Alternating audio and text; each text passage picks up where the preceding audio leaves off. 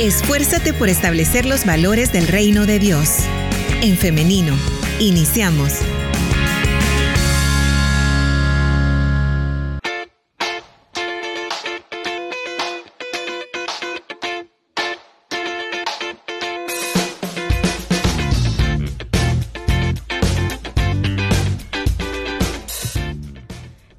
En vivo transmitiendo para El Salvador y para el mundo entero, así que eh, saludos hasta donde usted se encuentre. Bienvenido, bienvenida si se está conectando a través del Facebook Live.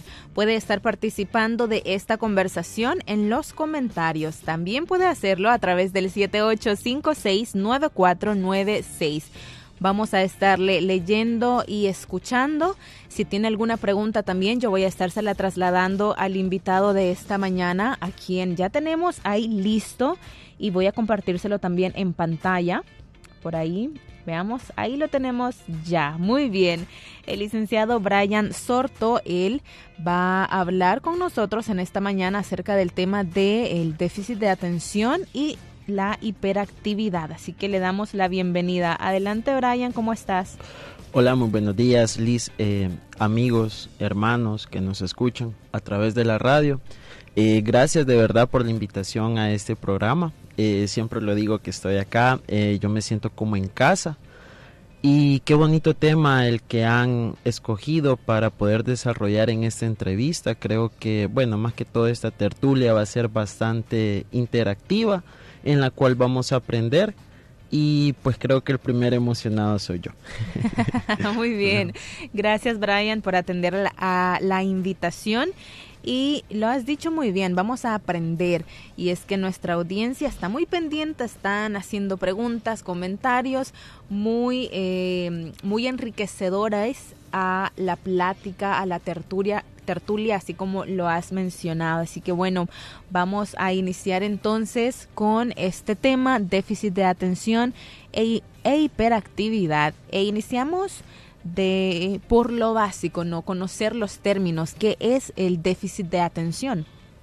Bueno, eh, de hecho, cuando me estaba preparando para esta entrevista, estaba por ahí leyendo a Kirby es uno de los estadounidenses pioneros en acerca de todo este tema de déficit de atención, TDA, eh, autismo, al igual que con los problemas de aprendizaje. Y es lo que ahora nosotros estamos teniendo y es deserción escolar o con esto que nos dejó la pandemia, que hasta en trabajo decimos, y ahora el trabajo cómo es, tengo que ir o desde casa, porque a mí me sale mejor en casa.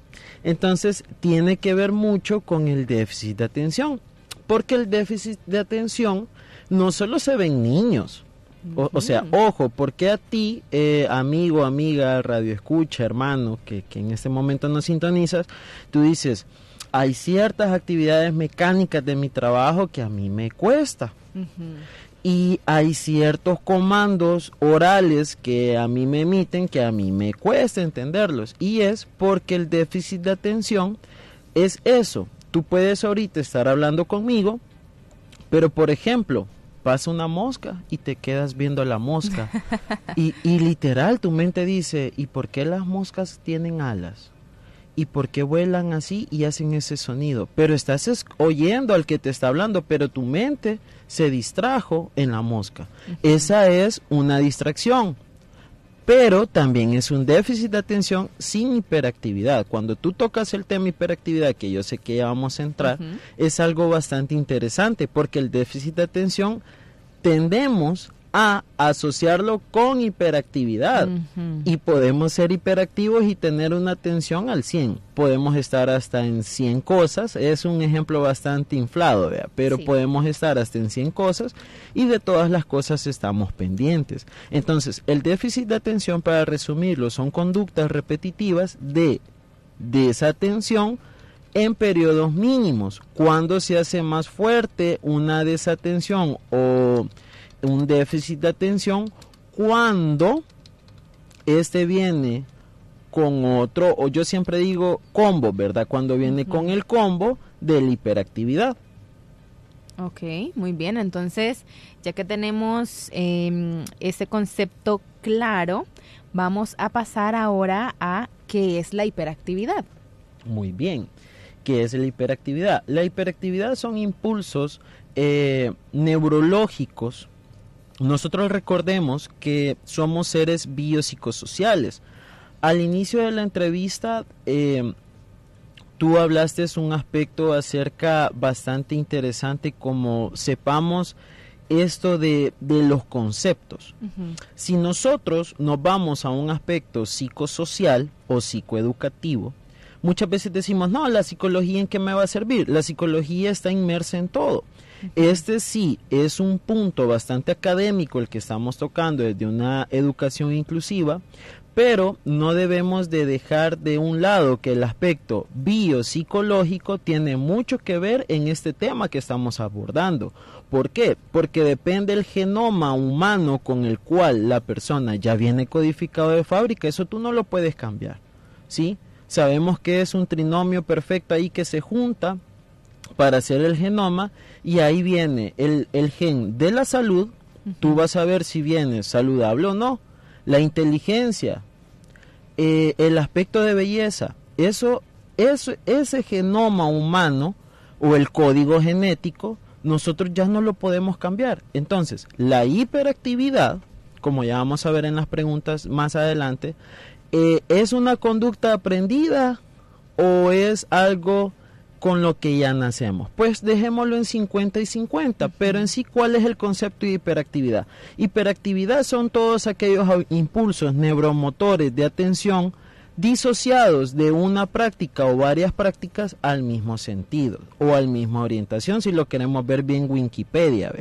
Pero si no, podemos decir también que es aquella carga energética o aquel desgaste enérgico que tiene la persona y es por eso que tiene que estar haciendo varias actividades a la vez, porque su metabolismo, el cual regula sus impulsos neurológicos, lo piden. Es por eso que a las personas antes, eh, los psiquiatras, vean, no tengo nada en contra de los fármacos, vean, no se vaya a malentender, pero siempre se decía, ah, dejemos el a un hiperactivo. ¿Por qué? Porque lo que necesitamos es que toda su composición neurológica baje esos impulsos para que eh, su homoestasis, su balance eh, cerebral se mantenga en conductas reguladas, aceptadas por la sociedad. Muy interesante esto que mencionas, Brian. Y creo que un poco va relacionado con esta siguiente pregunta, y es que cuando escuchamos hiperactividad así, a lo popular decimos, niños primero, eh, pensamos en niños y niños tremendos, esos niños que nos están quietos, que gritan, que golpean, que se catalogan como malcriados. Y por eso es que va esta pregunta y es que tiene la hiperactividad algo que ver con los modelos de crianza, es decir, eh, los niños que son mal educados es porque sus papás no los corrigen, es porque estos niños son niños que hacen lo que quieran, que nunca han escuchado la palabra no, que los padres no están tal vez pendientes de su educación muy interesante eh, la pregunta. De hecho, cuando siempre vuelvo a ver con, la mañana, eh, leyendo a este autor que para mí es uno de, mis favoritos, eh, decía el libro. De hecho, el, título del libro es, por si los quieren buscar, es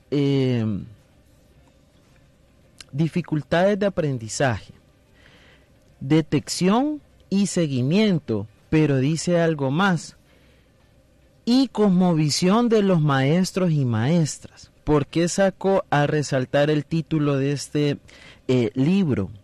Porque aquí va también el aspecto social psicológico o psicosocial. Depende de donde tú te críes, tu contexto social, tus hábitos.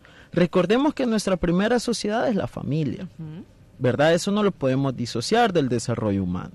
Entonces, va a depender de eso tus conductas modelo, que tú adquieras para tu vida. Por ejemplo, el día de ayer, eh, si nos pasamos un poquito a la celebración el del día de ayer, me llamó mucho la atención eh, lo que se decía en la segunda predicación. Y es que muchas veces las personas dicen, no, es que la persona homosexual ya nace homosexual, ya es su código genético. Y no, se decía y se cree científicamente, según investigaciones y demás, que estas conductas son adquiridas por modelos. Entonces, voy a empezar por lo último de tu pregunta. ¿Son niños malcriados? Mm, pues no. ¿Será que nuestro modelo de vida como adultos que tuvimos en esa infancia no es igual que este niño? Y ahí vamos con lo segundo, lo antepenúltimo de tu pregunta, y es, desde un aspecto psicosocial, ¿qué tipo de familia estoy teniendo? Porque recordemos que en los modelos eh, de las familias, ustedes lo pueden buscar también, tenemos que son tres modelos de familia o tres modelos de crianza, dicho de mejor manera. Uno es la permisiva, otro es la coaxitiva o eh, que, ¿cómo se llama? se me fue. La autoritaria. Y la tercera es aquella que regula. Empecemos con la última la que regula. Tú sabes que como ser humano y más como niño, tú tienes que aprender, tú tienes que desarrollarte con el medio y es por eso que el modelo constructivista es muy bueno porque te permite la práctica y te permite la teoría. Entonces tú debes de dejar que tu hijo se suba a un árbol, ande descalzo en la grama, ande descalzo en el lodo, se ensucie, eh, se golpee, se caiga y se vuelva a levantar. ¿Por qué? Porque ese es el contexto de vida. No siempre vamos a estar los padres y es aquí donde empieza el modelo de padres, esos que no dejan hacer nada al niño y que hay que siempre andarlo con calcetines y hay que echarle el repelente y hay que abrigarlo siempre. O sea, no está mal, no me estoy burlando, pero eso, padres, yo sé que nosotros lo hacemos por amor, pero eso al final, y lo digo con autoridad porque yo también soy padre, eso al final daña a nuestros hijos. Pero también no quiere decir que vamos a ser los permisivos que, ah, sí, vos haces lo que querás, o faltarme el respeto, o no enseñarle respeto a autoridades, porque eso tampoco es lo adecuado. Lo adecuado es aquella familia o aquel padre que regula, que da la libertad al hijo para que sea autodidacta pero que también lo corrige y lo acompañe en el momento necesario, porque el papá es papá, sí, pero ¿qué lo, lo hace papá o mamá a este ser? Que él ya vivió, que él ya se cayó, que él ya se golpeó, y los golpes le han salido muy duros que dejan cicatrices abiertas hasta el momento y lo digo en cualquier sentido.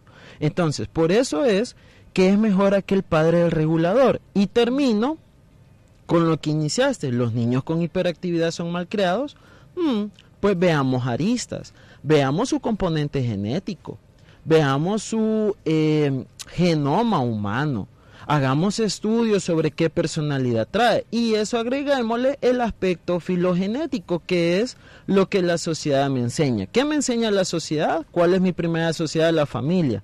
¿Quién es Dios? ¿Quién es papá? Quién es mamá, qué es lo bueno, qué es lo malo, qué es lo que me permite la sociedad hacer, quién es el presidente, quién es la autoridad. Entonces, depende cómo eso me lo muestra mi familia cuando el niño ya crece y tiene eh, las edades donde se puede evaluar que son 3, 4, 5, 6, 7 años, vemos que empiezan sus habilidades eh, prefrontales a formarse y entonces empieza el juicio de valor y dice, bueno, pero en mi casa me dicen que esto es malo pero aquí me dicen que esto es bueno, entonces ¿qué hago? Voy a probar y es ahí donde empieza tu personalidad que viene ya por gen y se forma con otro 50%, si así lo queremos ver, y es donde tenemos niños desafiantes. ¿Por qué? Porque ven en la casa que hay desafíos. O tenemos aquel niño que lo golpean y no dice nada. ¿Por qué? Porque en la casa pasa lo mismo. O es coaccionado a reaccionar así. Y tenemos el niño que por naturaleza es impulsivo y no es que sea mal creado desobediente, solo que su cerebro se lo pide. Y es ahí donde como adultos debemos de aprender a aceptar a estos niños. Entonces, en resumen, ¿la hiperactividad es mala? No, depende tu forma en la que la veas y tu cosmovisión de vida. Bien, Brian, si tuviésemos que hablar acerca de este tema de causas, de eh, todo lo que hay detrás de el déficit de atención y, la y la hiperactividad. Yo creo que no nos alcanza el programa y precisamente por cuestiones de tiempo vamos a irnos eh, rápidamente a hablar acerca de cuáles son los tratamientos o cuáles son aquellas herramientas de las cuales los padres pueden echar mano para eh, educar con amor a sus hijos que ya han sido diagnosticados con alguno de estos dos o que ellos consideran que hay algo ahí que, que, no suena bien, que no, no termina de hacer clic, como decimos. Bueno, ya para irnos a un punto bastante estratificado y pedagógico, lo principal, padres, es eh, que ustedes son los primeros educadores. ¿Verdad? Ustedes empiezan a ver actitudes de desatención, desapego, desafíos, es el primer alarmante para llevarlo con un psicólogo eh, educativo. Brian, pero vos estás hablando de la educación especial, entonces ¿con quién va primero? Bueno, les explico el proceso. Lo principal, valga la redundancia, es que el niño, si ustedes quieren hacerlo en edades tempranas, es a partir de los tres años. Si lo quieren hacer en época escolar, es a partir de los cinco años. Eh, el neurólogo, el pediatra, eh, va a diagnosticar si hay algún déficit a nivel biológico. Ojo, lo biológico no es lo mismo que lo actitudinal. Puede tener relación, pero no es lo mismo. Entonces, si hay otro punto actitudinal, lo recomendable es llevarlo con un psicólogo educativo. El psicólogo educativo debe emplear pruebas psicométricas que duran alrededor de tres meses y de ahí se brinda eh, un informe donde dice que si hay hiperactividad o no hay hiperactividad, pero hay desatención, porque hay desatención sin hiperactividad. Y es ahí donde los envían ya con nosotros, los pedagogos, para que nosotros podamos eh, hacerles su plan de estudio, su plan de trabajo, su plan de tratamiento y también eh, recalcar, padres, que esto es un trabajo en conjunto. Aquí nos casamos no dos, sino tres, porque son padres, maestros y pedagogo, o el equipo multidisciplinario con el que ustedes han decidido trabajar. Muy bien. Brian, ahora quiero compartir algunas intervenciones de nuestra audiencia. Tengo por acá a una oyente que nos dice, me interesa mucho el tema de este día. Mi hijo está diagnosticado con autismo grado 1 y no sé si mi hijo puede ir a alguna escuela especial como para él, porque él está en una escuela pública y el profesor lo aísla con otros niños, no le deja nada de tareas. En la casa él hace muy bien los trabajos de su libro, él entiende todo lo que se le explica. Sin embargo, el niño no quiere ir a estudiar porque los niños no quieren que se sienten ni a la par de ellos. El profesor lo que me dice es que me conforme, que él solo cuando esté ya mayor sepa lo bueno y lo malo. Me dijo que él no estudiará una carrera. Esas palabras las sentí tan fuertes en mi corazón. Me aguanté las ganas de llorar ese día por mi hijo, que no me viera así, por lo que él me estaba diciendo, el profesor. También antes de, comentar este caso, Brian, quiero compartir otros. Nos dicen em, bendiciones.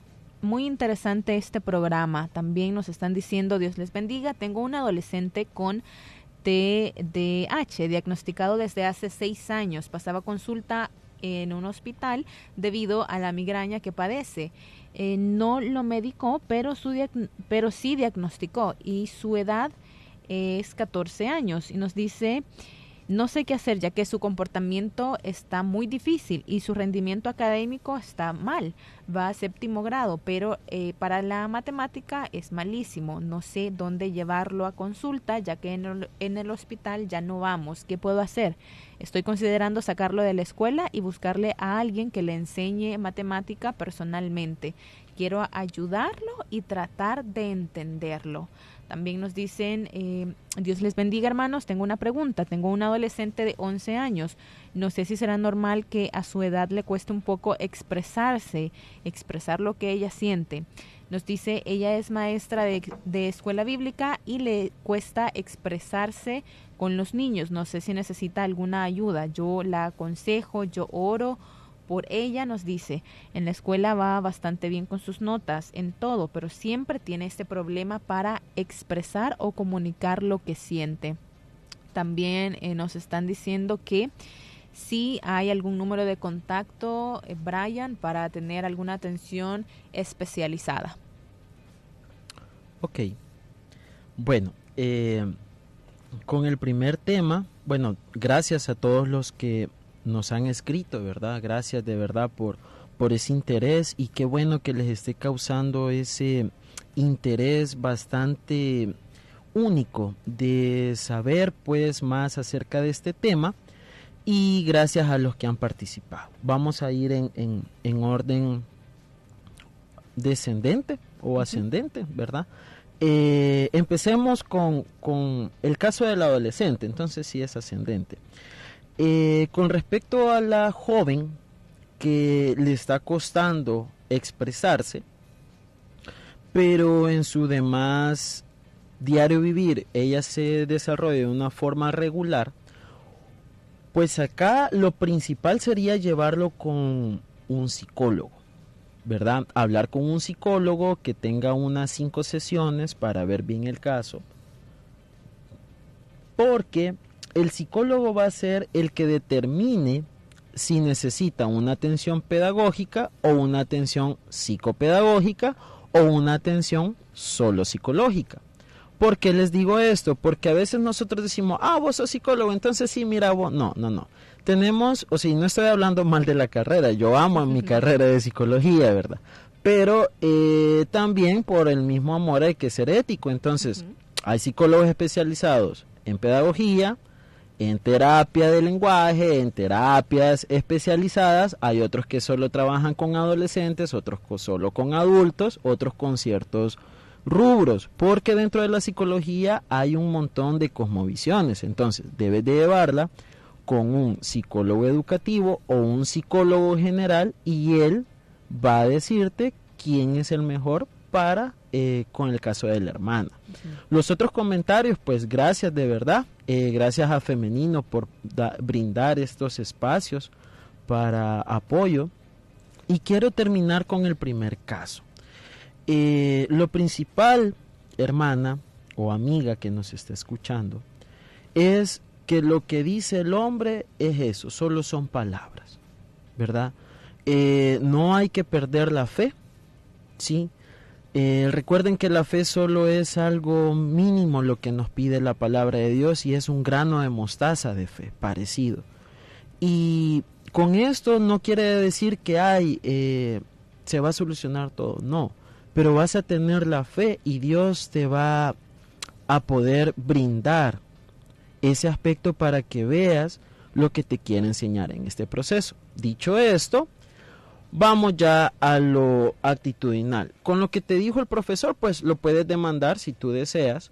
En el Ministerio de Educación hay un apartado, un departamento donde se puede ir a poner toda esta clase de denuncias más que es escuela pública. Y recordemos que ahora lo que se está impulsando desde el gobierno central es el apoyo a una educación inclusiva. Entonces, antes sí, las personas con discapacidad estaban sectorizadas por escuelas. Hoy no, con esta nueva ley obliga a todo docente, a toda institución público-privada que tengan espacios para personas con discapacidad. Y el autismo grado 1, ojo, ojo con esta palabra que voy a decir, no lo estoy minimizando, pero no es un autismo para decir es imposible trabajar. Sí, hay dos clases de autismo. Está el Asperger, que es bastante funcional, y están los grados de autismo, que está grado 1, grado 2, grado 3. Según el grado, así es la complejidad para el trabajo de los niños con autismo y según el grado así va a ser la dependencia de esa persona. Un autismo grado 1 no es una dependencia total. Si el niño recibe comandos, si el niño entiende el lenguaje oral, instrucciones, comandos oralizados o señalizados, tu hijo es prácticamente un niño regular. Hay un montón de niños que no tienen un autismo que no te entienden y, y trae ese vaso blanco. Y te aseguro que tu hijo sí lo ha de hacer. Entonces, principalmente poner la queja con el Ministerio de Educación Eh, si no tienen los recursos, ellos te los tienen que patrocinar. Eh, de igual forma, tu hijo no se va a quedar sin educación. Tu hijo va a aprender a ir al baño, tu hijo va a aprender a comer, tu hijo va a aprender lógica matemática, porque el autismo es bastante funcional el grado que él tiene. Si tú ya no te sientes bien con esa escuela, puedes buscar otra o puedes buscar un centro personalizado. Ojo, esto va para los dos que me dijeron, vamos a dejar y a sacar a nuestro hijo de la escuela para que sea... No, no, no, no, no, no, no. A las personas con discapacidad, con autismo o cual sea la condición de vida, tiene que estar integrado en un centro regular, porque recordemos que aunque ellos sí tienen una condición de vida distinta como nosotros vemos el mundo, pero somos parte del mismo mundo. Y este mundo nos trata igual a todos no va a decir, ah, porque tú eres gordito, o porque tú eres alto, o porque tú eres bajito, porque tú eres morenito, o porque tú tienes eh, sordera o autismo, te voy a tratar de diferente. No, igual te va a golpear, igual te va a recomendar, igual te va a premiar. Entonces, tu hijo debe desarrollarse con niños regulares. ¿Qué es lo que puedes hacer? Puedes buscar centros especializados, nacionales como el IRRI o privados, para que te den un apoyo y tu hijo pueda mejorar. Para los que han pedido el número de contacto, me imagino porque desean una asesoría o un trato más personalizado con su servidor, pues con gusto les comparto eh, mi número de WhatsApp si pues me lo autorizan con todo gusto. Es el 7022 2507. 7022 2507. Muy bien, acá lo hemos anotado entonces, 7022 2507. Así es. Muy bien. Bien, eh, audiencia, si usted quisiera el, este número, no lo alcanzó a anotar, mándeme un mensaje a nuestro WhatsApp y yo con mucho gusto voy a compartirle este contacto de Brian Sorto. Él es eh, psicólogo especializado en... Bueno, en realidad mi primera carrera es educación especial. Educación especial. Educación especial. Y sí, también estamos con la psicología. Muy bien, entonces primero educación especial y luego la psicología. Pero esto va perfecto de la mano, ¿no? Mm, fíjate, bueno, ya por el tiempo rapidito el testimonio. Yo cuando empecé mi carrera universitaria, eh, en realidad yo siempre quise ser educador especial porque mi sueño fue ser intérprete de LESA siempre. Entonces yo pensé que tenías que ser licenciado para interpretar cosas que no son así. Pero dentro de la carrera, cuando puse mi atención allá en mi clínica de atención a las personas con discapacidad allá por el 2018, 2017, me di cuenta que la psicología era, era algo que yo necesitaba. Entonces con las equivalencias y todo yo dije, me animo. Y ya en la carrera, pues eh, me di cuenta que es otra carrera que amo. Y cuando tú le hiciste así, vea, yo dije, cabal, es el match completo. Entonces sí, estas dos carreras son mi vida y, de verdad que una ayuda mucho a la otra. Muy bien, entonces muchísimas gracias Brian. Ya estamos terminando este programa. Gracias por habernos acompañado en esta mañana, por también ayudarnos a comprender mejor este tipo de temáticas que a veces están tan rodeadas de desinformación, tabúes también, hay que decirlo. Así que por eso agradecemos en esta mañana. No, gracias a ustedes y a la audiencia siempre por estar pendientes del dial 100.5 y a ustedes por la invitación y el honor de poder estar acá compartiendo con ustedes. Muy Frecuencia radial. Gracias. Muchas gracias también. Eh, te deseamos que tengas un feliz día. Gracias igual. Bendiciones. Muy bien, y ahora yo quiero agradecer a nuestra audiencia que ha estado participando con nosotros, a los que están en el interior de nuestro país, en el extranjero, y a aquellos que siempre están pendientes, que aunque no nos escriben, por ahí de repente dicen, yo no les escribo siempre, pero ahí estoy escuchándoles y aprendiendo. Muchísimas gracias a todos ustedes. Ahora quiero hacerle la invitación para que el día de mañana, si así Dios lo permite, nos encontremos nuevamente a partir de las 9.30 de la mañana a través del 100.5 FM, si nos escucha en el internet, el link.org.sv y también a través de En Femenino SV, que es nuestra fanpage. Nos quedamos hasta acá, pero nos vemos y nos escuchamos hasta mañana. Que tengan un feliz día. La respuesta más rápida es la acción. En femenino. Hasta la próxima.